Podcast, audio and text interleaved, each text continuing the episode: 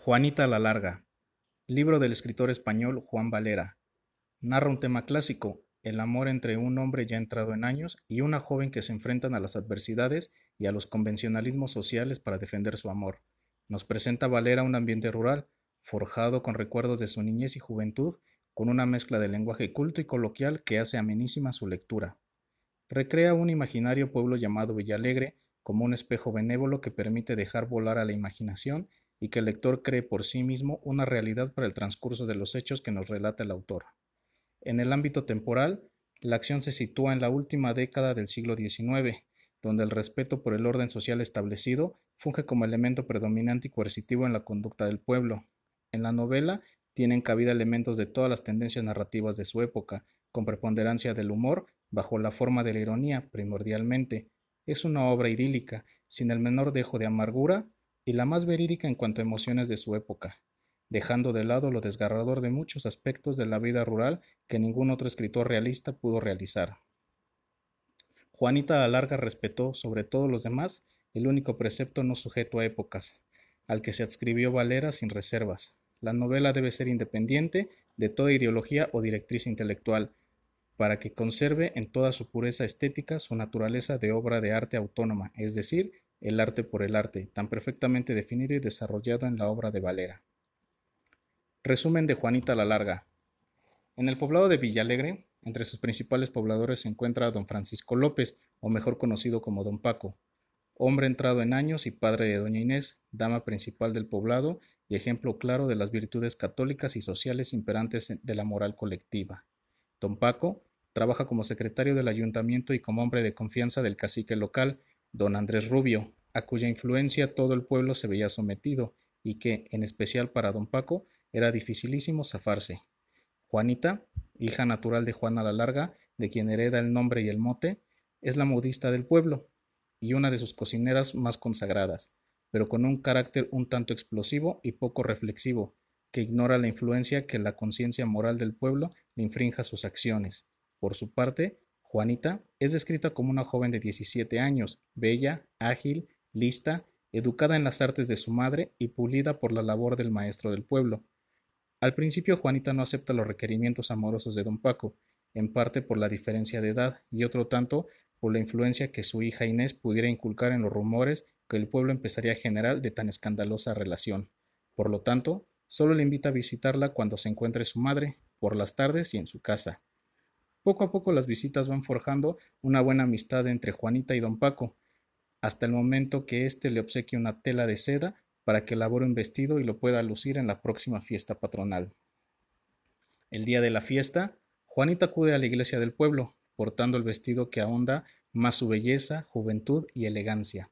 Acapara las miradas, unas atónitas ante la belleza y otras enardecidas que una chica de un estrato social bajo haya osado presentarse de esa manera en la casa de Dios, y sobre todo ante las buenas conciencias del pueblo. Comenzada la homilía, el padre Anselmo, asusado por las quejas y remilgos de las parroquianas y de la hija de don Paco en especial, al llegar el sermón, critica severamente el que haya personas que quieran salir de su clase y elevarse sin mérito alguno, atacando también a las mujeres que exageran el lujo de sus vestidos. En pocas palabras, sin decir nombres, exhibe a Juanita como una terrible pecadora frente a los feligreses.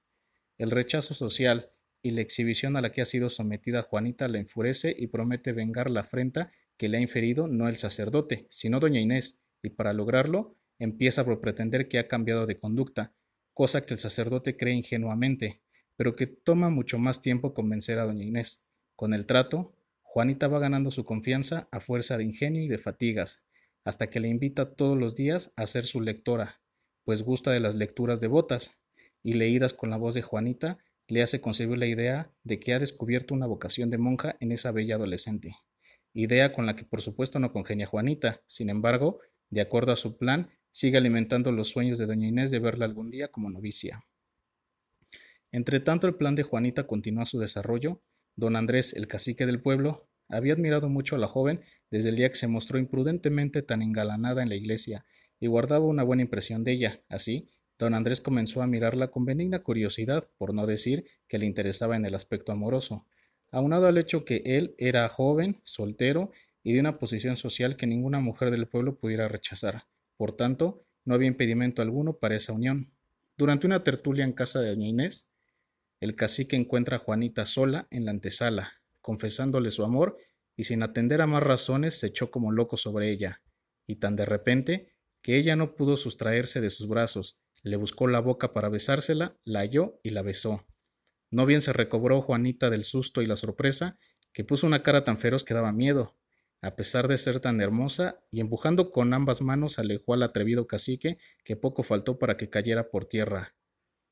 Poco antes había entrado don Paco en la antesala, de suerte que, si vio el empujón, vio también los besos que lo habían motivado.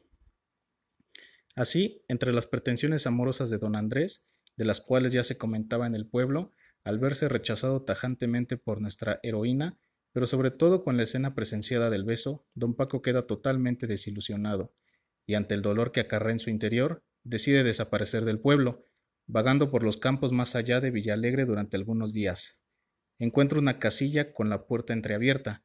Al asomar las narices se percata que un hombre se encuentra al interior maniatado, y su sorpresa se vuelve aún mayor cuando se da cuenta que el hombre secuestrado es don Ramón,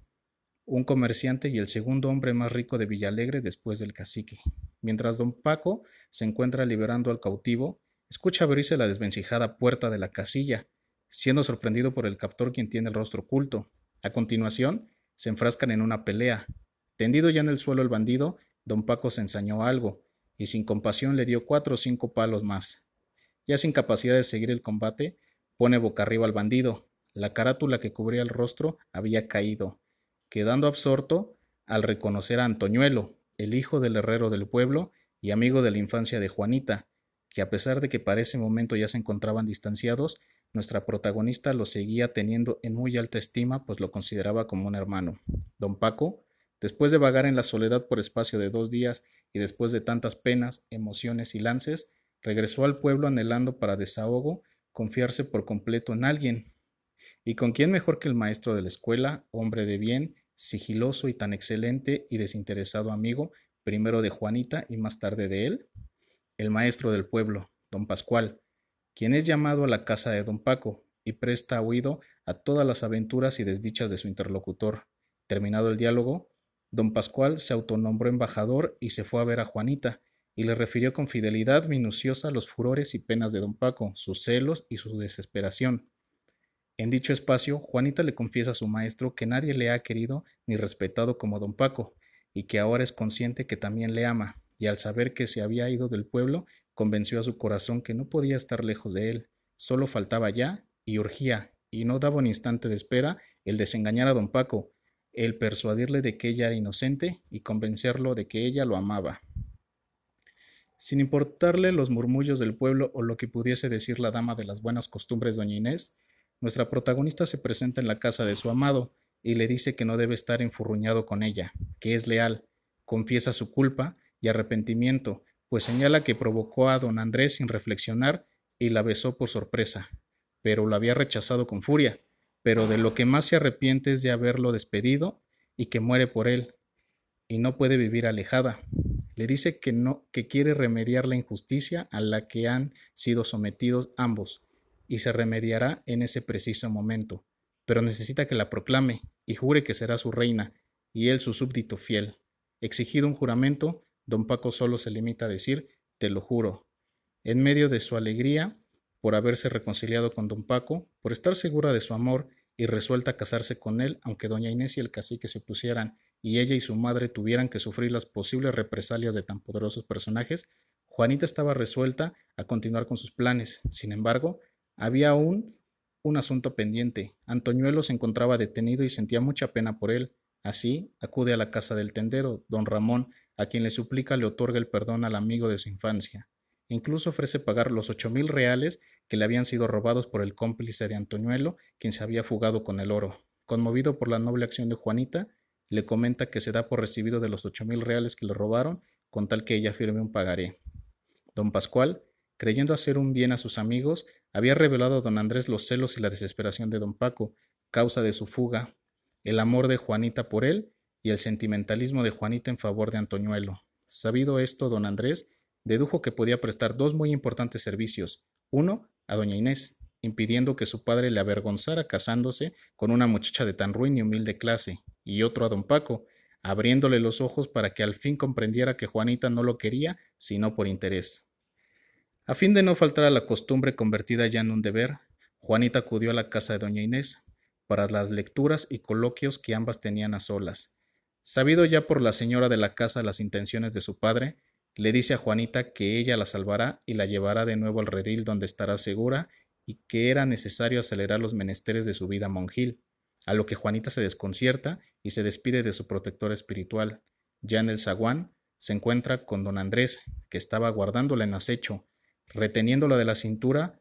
Juanita recia el paso y logra llegar hasta su casa, huyendo de don Andrés, quien continúa intentando convencerla de la pureza de su amor.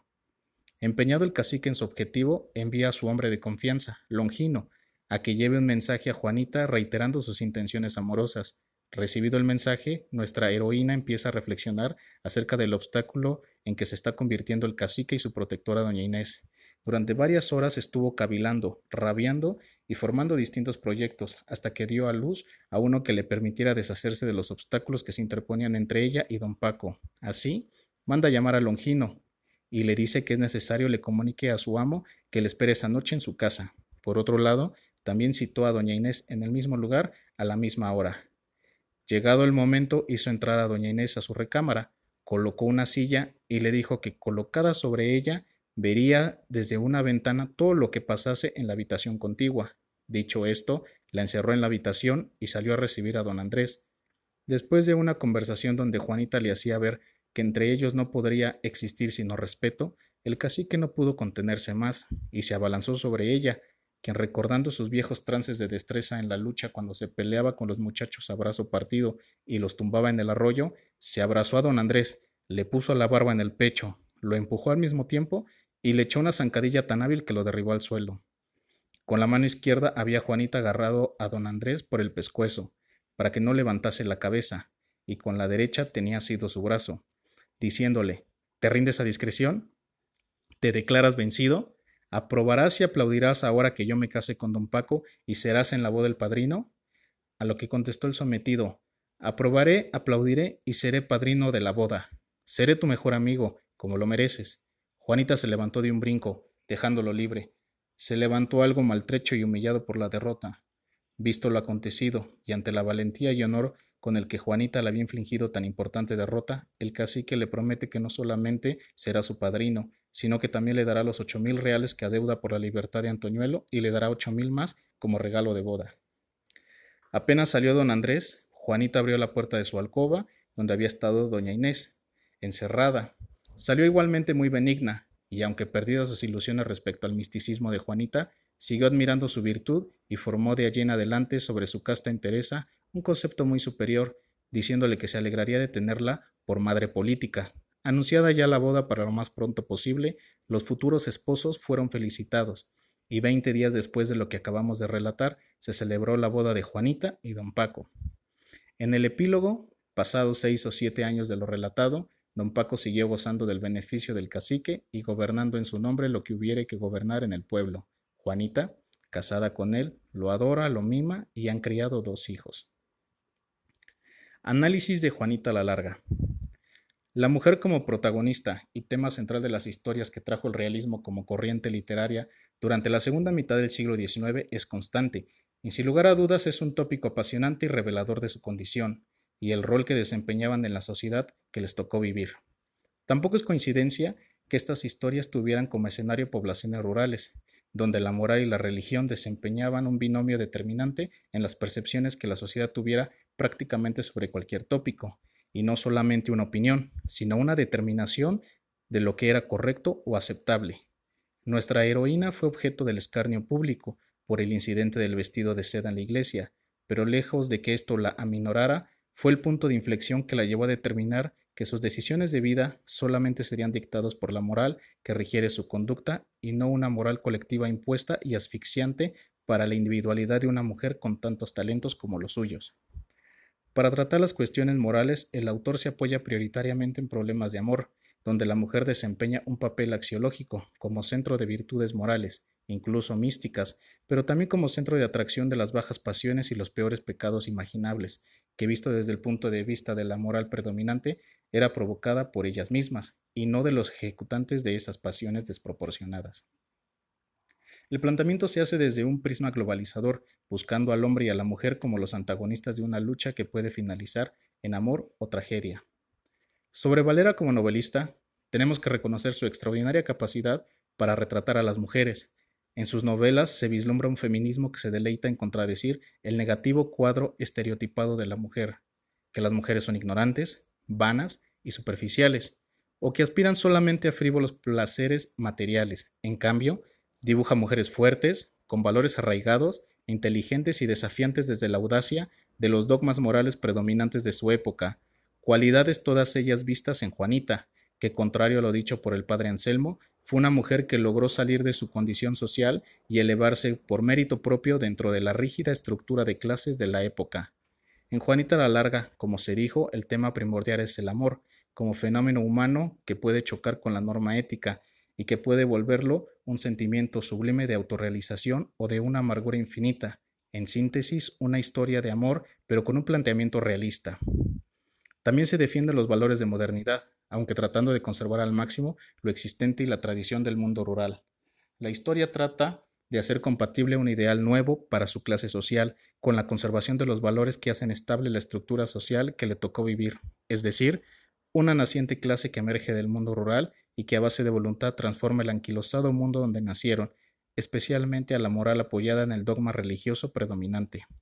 La vida de Juanita, sus decisiones y cómo enfrenta un mundo hostil diseñado para sumergir cualquier intento de sobresalir por los propios méritos de una mujer es el tema central de la obra, que en combinación con la extraordinaria capacidad de Valera en retratar a las mujeres y a la vez la descripción de las costumbres de un pueblo cordobés de finales del siglo XIX, nos ofrece un panorama sin igual de un tiempo y espacio que, a pesar de encontrarse tan lejano, resulta tan aplicable a nuestra realidad que puede llegar a turbar a más de un lector respecto de lo poco o nada que muchas de las acciones y reacciones leídas corresponden a un ambiente contemporáneo.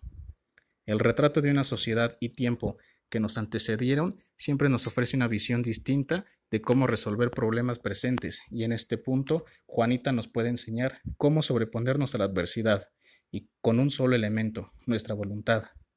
Hasta aquí concluimos con esta reseña, nos escuchamos muy pronto y que la lectura los siga haciendo felices.